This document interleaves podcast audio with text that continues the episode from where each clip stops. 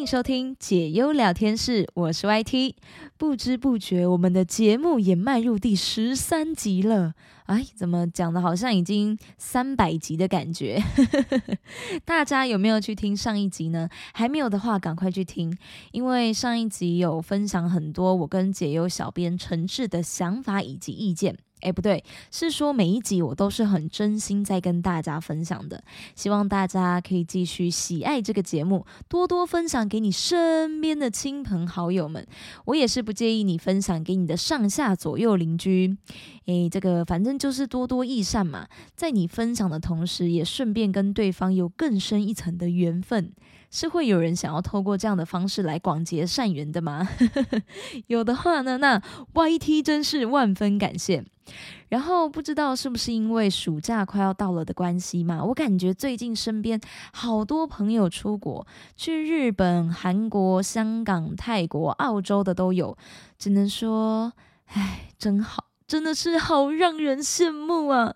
因为我自己今年是没有安排出国的计划啦，预计是明年再出去，所以收到很多朋友们带回来的纪念品或者是零食的时候，我都会投以一种楚楚可怜的目光。大概那种感觉就是：你今年还会再出国一次吗？打算去哪呢？我可以帮忙安排行程哦，也很好配合。类似这一种，请收编带我走吧的感觉。但如果是要要去诶柬埔寨的话，就真的先不用了好，谢谢。不过虽然我没有安排出国，但我还是有给自己一个放假的行程，就是觉得半年又过去了，总该给自己好好的桑一下。所以我今年八月的时候会去金门，而且我已经订好机票跟住宿了，去金门已成定局，板上钉钉的事。因为我以前如果要出远门的话，偶尔都会犯懒，觉得说啊好远哦，要整理。你那么多天的行李好麻烦哦，算了啦，在家休息也不错啊，就是会有这种想法跑出来。诶，那我刚刚还说我想要出国，直接啪啪自己打脸。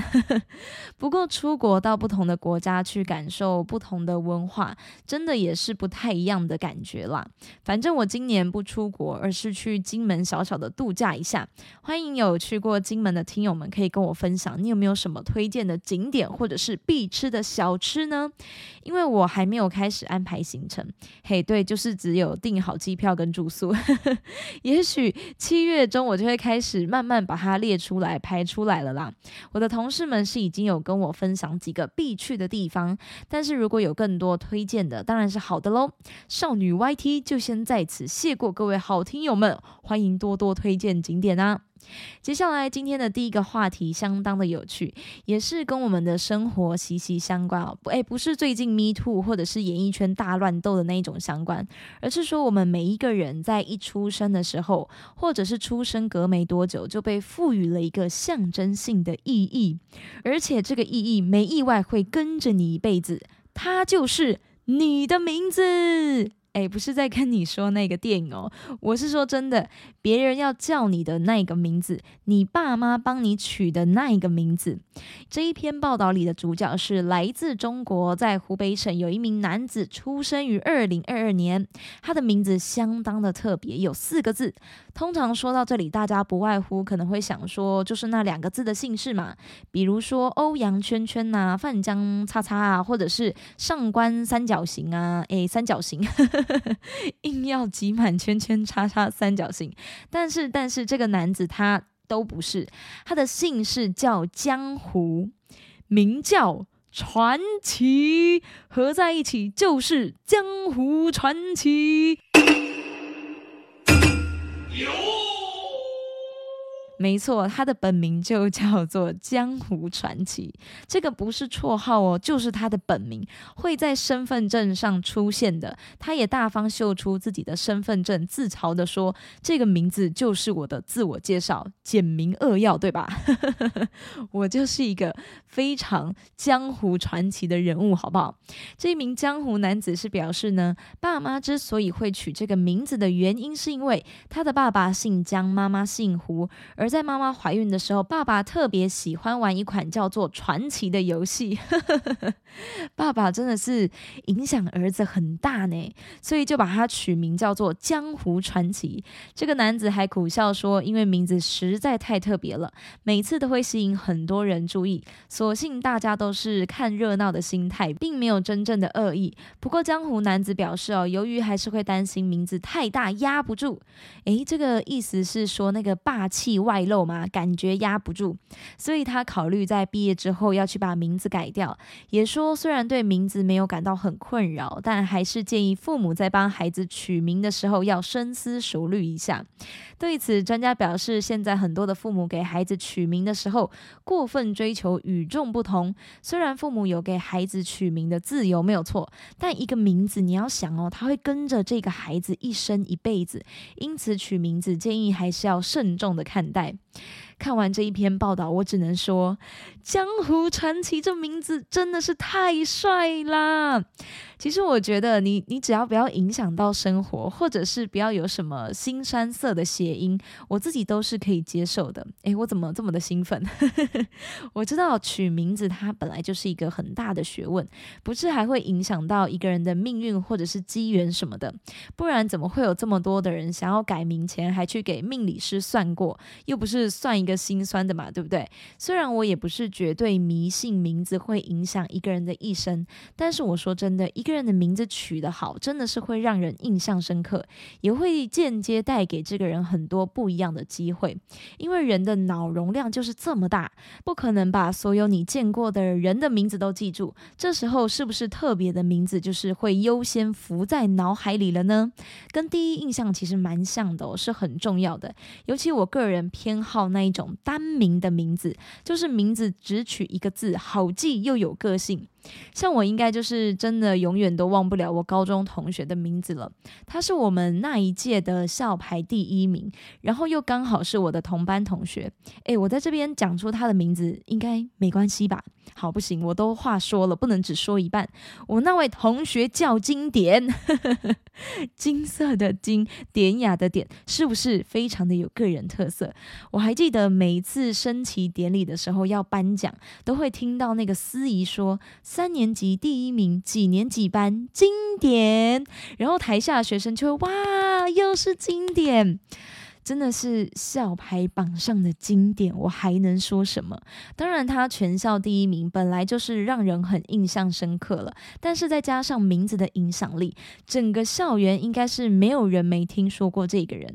再跟大家分享一个我的大学同学，哪来那么多人可以分享啦？真是的，哎呀，我的生活 so funny。好，她是一个很可爱的女生，姓什么我就不提了。不过她的名字很可爱，因为就叫做真。真爱，真爱。，true love 的那个真爱，超级浪漫的耶！真的是不要一见面就让人家爱上好吗？而且每一次我记得要叫他的时候，都会说：“哎，你有看到真爱吗？你知道真爱在哪里吗？”哦。不知道的人还以为我是有多恋爱脑。听友们，你身边有没有什么名字也是很特别的人呢？可以跟我分享分享。我真的是很喜欢听这一种，就是可能谐音啊，或者是比较特殊的名字，就会觉得很有趣。因为通常这类的名字都会衍生出很多有趣的小小的故事。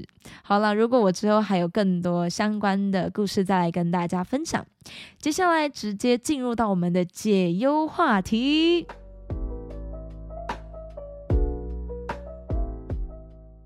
因为今天的分享内容比较多，再加上今天会一次分享两位听友的投稿，所以我们就事不宜迟，开始分享这一集的第一篇投稿吧。这位听友写说：“我妈外遇了，请给我一点安慰，因为我真的不知道要找谁说家里面的事。都说家丑不可外扬，但是闷在心里真的很痛苦。”我是家中的独生女，跟父母关系一直都是很好的，跟妈妈关系非常紧密，就像朋友一样，什么心事都会跟她说。而父母之间的关系还算不错，我几岁他们就结婚几年。我爸虽然脾气不太好，但他是一位超爱家的巨蟹男。哦，巨蟹男大部分真的都对家庭很有爱。他的付出大家有目共睹，做事也光明磊落。我妈娘家家境清寒，所以国小毕业后就出来工作。后来认识我爸，就怀孕结婚，生下我。到现在，我真的很爱我父母，尤其当我生小孩之后，更能体会父母的辛苦。但最后这一切都变掉了。因为一年多前的时间，我妈变了。我妈开始受不了我爸，说管他管得很严，她想要自由，跟我爸吵了无数次的架，最后我爸妥协，只要她开心就好。但是这才是可怕的开始。我妈一直以来都很爱漂亮，但仅止于买漂亮的衣服穿。自从他开始跟我爸吵得很凶之后，感觉得出来他很厌恶我爸，打给我跟我见面就是噼里啪啦疯狂的批评他。然后同时，他开始会偷偷穿短裙，一直想要买衣服，甚至还开始去治疗漏尿问题。哦，这个是哦个人方面哦，有点隐私低跳吓到了。嗯，还有牙齿植牙，把过开的牙齿弄得好看。乳房说有纤维要去追踪，都在这半年跑出来。以前不重视，现在却突然重视，还开始减肥。其实一开始我能体会我妈的感受，因为我爸突然血便，检查出大肠癌，切肠化疗后失去工作，整个人变得忧郁易怒，加上有梅尼尔氏症，耳朵没办法接受突然的噪音与高音。有时候我女儿突然哭了，我爸会变得情绪很差。后来转行也是一路抱怨，甚至跟邻居结怨。我承认我爸跟外人很难相处，但他对家人很好。一开始我妈找我，疯狂抱怨我爸，到我觉得有点夸张的地步，因为是带着厌烦和厌恶的样子。后来他就停止找我抱怨，但他开始每天跟他上班的女同事用赖聊天，开始穿的花枝招展，连我老公都觉得怪怪的。他爱美的样子已经跟以前不一样了，就像青春期少女想努力展现给异性看的样子。偶尔我有听到他跟同事的对话，说同事穿短裙，然后给男客人一直看。我妈跟她同事在那边笑得很夸张，然后把我女儿丢在一边都不理会。以前我妈是很爱孙女的，一直以来照顾得很仔细，但这半年稍微请她帮忙照顾，她开始没那么上心。女儿也明显不黏他了，也不会找他玩。反正我妈整个人变得有自己的交友圈。刚开始是没有关系，可能她真的太无聊，刚好这个女同事也跟她很合拍。后来我妈给我看他们去唱歌的影片，影片内容是我妈在唱歌，女同事录影，旁边是女同事的老公。最后女同事的老公说：“你很棒，要对自己有信心，下一个会更好。”我当下真的觉得很奇怪，那位阿伯跟我妈讲这是什么意思？后来我问我妈，她随便找一个理由打发。其实我隐约觉得很怪，但还是想说算了。她应该知道分寸。没想到事实不只是如此，因为她整个人性情大变，不太理会我爸，疯狂变脸，跟我爸大吵大闹，一直说要离婚，帮我顾小孩，完全跟以前不一样。还想说是不是更年期的关系？我还特别准备了保健食品给她吃。直到有一天，我爸半夜看他手机。发现他跟一个男人每天都视讯聊天，互相关怀问候。我爸看完跟我说：“你妈外遇了。”后来我妈也坦诚有这一件事情，说是会帮女儿，也就是我做完第二胎的月子就要离开。虽然我妈在我面前都装得很正常，但我跟我老公早就发现她这一切的变化，而且她还不停折磨我爸，说要不是看在我爸生病，他早就走了。我爸现在不仅常常回医院报道追踪病情，还要尽力安抚我妈的情绪，偷偷打给我说他自己好像快忧郁症，我真的非常难过。好，到这边，那接下来听友的内容呢，就是他很受不了，真的很想要去做掉他妈妈在外面的那个男人。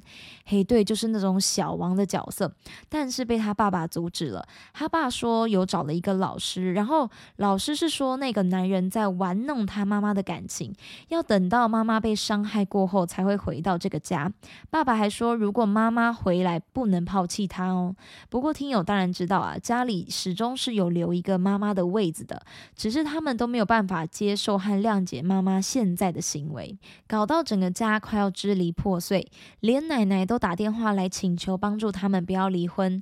听友说他真的很怕爸爸会想不开，他自己也是想了非常的多。他说还是会选择照顾妈妈一辈子，但是妈妈的这个行为真的是没有办法接受，毕竟他跟爸爸还没有离婚嘛。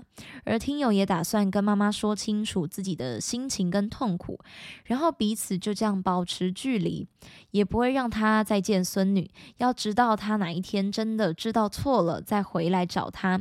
他说呢，口口声声说要自由，结果外遇，把一切的过错都推给我爸，把小事放大，全都合理化，每天逼我爸离婚，我爸都不想吵了，心已数。哦，这个大家都知道哦，那个鼠就是这个鼠。然后现在把我爸当工具人，哪有人享受着家人的照顾，却还要外面的男人？他甚至说他放心不下外面的那个男人。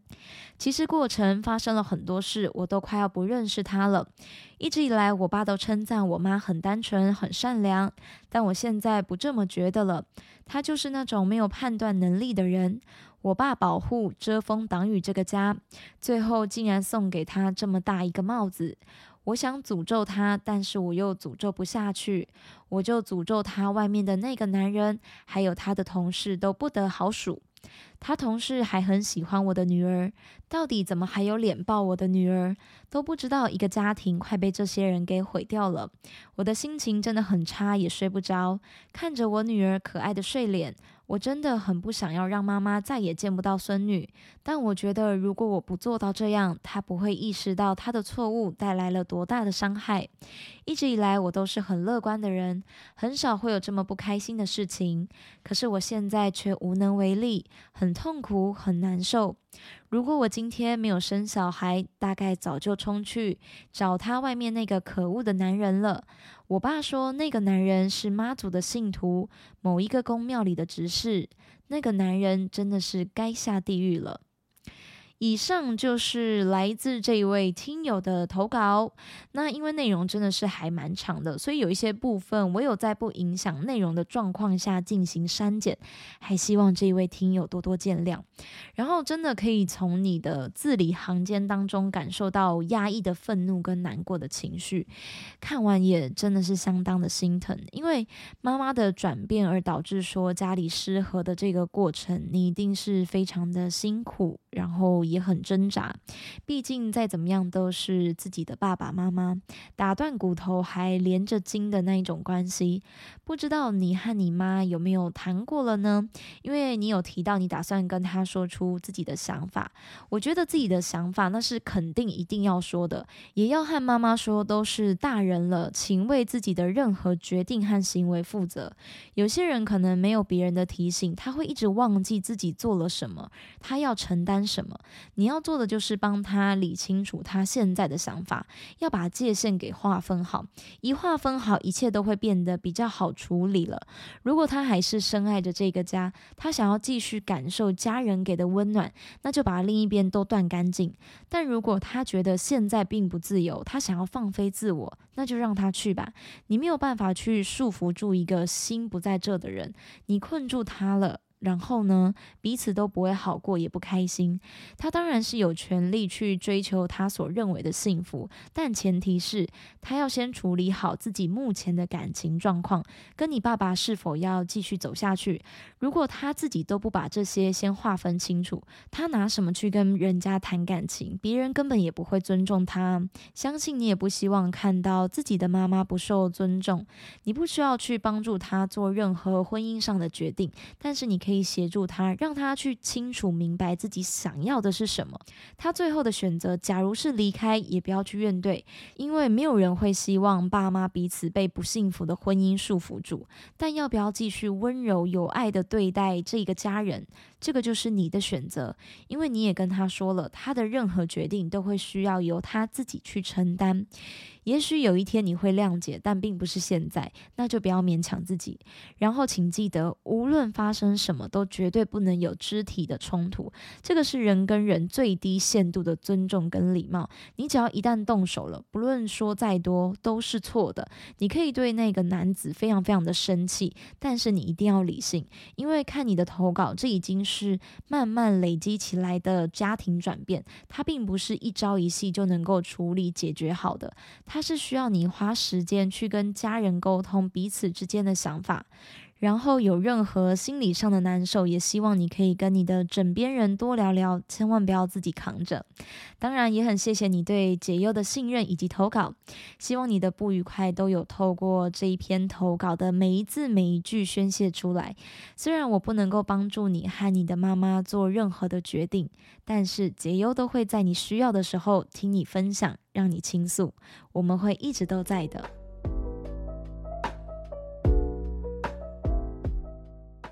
接下来分享今天的第二篇投稿文章，这个内容就真的是跟最近讨论度非常高的议题息息相关了。听友说这几天台湾的性骚扰事件，让我的内心从激动到麻痹，仿佛置身于一个充满黑暗的世界。女人长大的路上充满了曲折和困难，而我总是想着，为什么要这么辛苦呢？从小到大，我经历了很多性骚扰的事情。记得我还是国小生的时候，有一次在公园遇到了一个老爷爷，他竟然伸手袭胸摸了我的乳头。还有一次，我在菜市场遇到一个男子，他用手肘撞击了我的胸部。看到最近各种身份地位的人也涉及到这一些丑恶的行为，我的心情真的很糟糕。那一些敢于揭露真相的人真的很勇敢，我对他们深表敬佩。但同时，这些新闻也不断的唤起我内心深处的痛苦回忆。在我的胸部开始发育的时候，我的父亲曾经在我入睡后，偷偷在帮我盖被子时摸我的胸部。当我发现这个情况，我变得很浅眠，只要听到房门开启的声音，我就会紧紧拉住被子并转身趴着睡。更糟糕的是，有一次我因为大腿筋拉伤。我父亲说要帮我按摩，但他碰到了我的私处。这两件事情发生在国小时期，时间的先后我已经记不太清楚了。父亲对我的侵害成为我内心最深的阴影，我从来没有跟任何人提过，甚至在很长一段时间里，我淡化了这些记忆。直到我结婚后，因为某些原因，我不得不和父母同住。那些童年被父亲性骚扰的记忆突然涌上心头，我感到非常痛苦。因为回想起那些记忆，我无法正常的跟父亲交谈。我对他感到愤怒，我对我的母亲也感到愤怒，因为他没有保护我。但是母亲并不知道发生了这些事情。在我睡觉的时候，有好几次我梦见父亲进到我的房间，梦中的我正在午睡，我感到恐惧，想要叫醒自己，却无法做到。最后我大声尖叫，醒了过来。以前我不明白为什么我从不喜欢穿裙子，一直很渴望自己是个男生，对年长的男性特别感到不安和恐惧。在国中时，我曾经患上忧郁症。我以为这是因为我小时候经历过性骚扰的缘故，但是当我回忆起童年的事情后，才发现忧郁症的起因是因为我曾被父亲性骚扰过。当那个本来应该是最值得信任、最应该保护你、给你安全感的人，却对你做出最坏的事情，我对这个世界的信任完全崩塌了。还有谁可以值得信任呢？所以，当我生了女儿之后，我几乎不让她离开我的视线，极力避免她与任何男性单独相处，包括公公、小叔、侄子、外公。我充满着恐惧和不安。我非常庆幸，在国中时期，虽然患有忧郁症，但由于我很胆小，没有走向自杀这一条路。另外，也很庆幸自己能够平安的成长。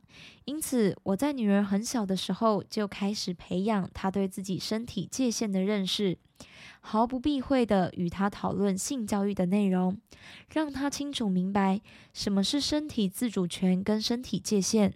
无论对方的身份是谁，只要他感到不舒服，他都可以勇敢的说不。我真心希望每个女孩子都能平安快乐的成长。我深深的明白，无论是家庭成员还是外界的人，都应该要尊重每个人的身体和尊严。我希望这个社会能够建立起一个安全的环境，让每个人都能够自由的生活，不再受到性骚扰的困扰。写的太好了，这感觉有部分的内容都可以拿来当教材，教导孩子们正确的性观念了。只能说，现在的性骚扰，甚至是性侵犯事件，真的是像雪球般越滚越多。虽然我知道大部分的民众是保持着吃瓜的心态，毕竟选举的新闻看久了也是会无聊的嘛。但每看到多爆料一个艺人的事件，其实也会蛮伤心的，因为有人受伤过、被侵犯过，才会有事件可以拿出来爆料。但这并不是一个健康的社会该呈现的样貌。目前，在我现在录制。这一集解忧的时候，最新被爆料出来的艺人是 NONO 的事件，我就问到底，到底是怎么样才会这么克制不住自己的欲望？就是只会用下半身来思考行动的人，脑子里装的到底都是什么？超超超超恶心的好吗？我也不是只针对 NONO，是全部所有对他人有过性骚扰、性侵犯、妨碍性自主权的各种恶心的人。人生活到让性欲支配了你自己的理性，去做出不理智的行为，那你跟畜生有什么不同？啊，不对，我估计畜生都没这么可怜。在网络上，在荧幕上看到那些人的悔过跟道歉，我必须得说，这本来就是该做的事。但有一点是我不太乐见的，就是用辱骂的方式去攻击那一些人。他做错了，没错，你可以不支持他，你不要去逛他开的店，你不要买他代言的产品等等的。但是实在没有必要用难听的话语去攻击。当然，那些人做了很坏的事情，就应该要接受法律上的。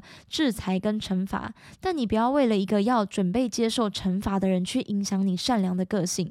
另外一点想说的是，虽然男女都会被性骚扰，但很写实也很现实的一点是，女性的比例真的就是比较高。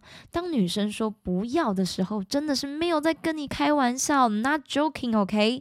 也不是什么女生穿的少，或者是她露的多，就代表说谁都可以对她怎么样？诶，人家想要怎么穿，那是她的。自由也是他的基本人权，而且现在夏天到了，你总不能说外面已经快要突破三十四、三十五度，你还要他穿着长袖长裤包紧紧吧，对不对？所以正常的社会应该是我们自己本来就不应该要对他人上下其手，而不是说因为对方穿的少，所以我就能够怎么样怎么样的。会这样想的人。Hello，这个人是没读书吗？虽然我也是不奢望这样子的人会有读什么书，但真的希望这一连串跟性有关的爆发事件可以发挥很大的警示作用。不论是男性、女性，你有需求又没有人自发性愿意帮你的时候，请注意这个双方合意真的是很重要的，好吗？啊，未成年不行就是不行，没有那么多话可以说。反正你有需求就请自行解决好吗？不要去。强迫别人，还有不管曾经遭受过什什么样子的创伤。你应该是要让自己不要走偏，而不是说我要手刀冲刺，急着去成为当初伤害你的那样子的一个人，拿着创伤当做犯罪的借口，那不就表示你根本没有长大吗？你还停留在当时受伤的那个时候啊！所以赶快醒醒吧，也不要觉得自己做了什么事情是可以隐瞒一辈子的，尤其又是这样子肮脏龌龊的事，等到被发现的时候，只会被这个社会给唾弃，还是那一种。永流传的哦，是那种只要在网络上打上关键字，就可以搜寻得到你这个人到底做了哪些事情，有多么的糟糕，然后世人对你的评价又是如何。我相信，身为一个人是不希望自己被所有的人这样子看待的，而且更让人难过的一点是，自己的家人会怎么想的。就是你的枕边人、你的身边人做出了这样子的事情，是否有想过他们的感受？他们对你一直以来累积的信任感，还有他们可能本来很喜欢你这一个人，然后没想到你是一个完全人设崩塌。就假如说不要讲人设好了，他对你的好感就在此一夕间完全瓦解。对他来说会是一个很大的打击，不是只有你受到社会舆论的抨击，就是信任你的人也会受到很大的一个冲击。那种感受，我相信是双方都非常非常难过、失落的。所以，真的在这边呼吁，不要去做那种什么性骚扰、伤害到对方的事情，那真的是非常的 no no，OK？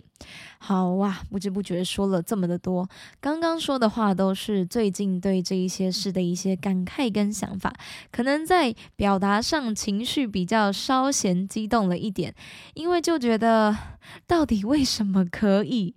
可以不顾别人的意愿，然后强行的去做这一些事情。当然，能不要经历这一些事是最好的，而我们也不要去成为伤害别人的人。希望这个社会能够早日恢复和平。You and me, love and peace. OK。以上就是今天的所有分享，再一次谢谢两位听友的投稿。这里是解忧聊天室，祝福大家日日是好日，还有端午节快乐啦！我们下集见喽，拜拜。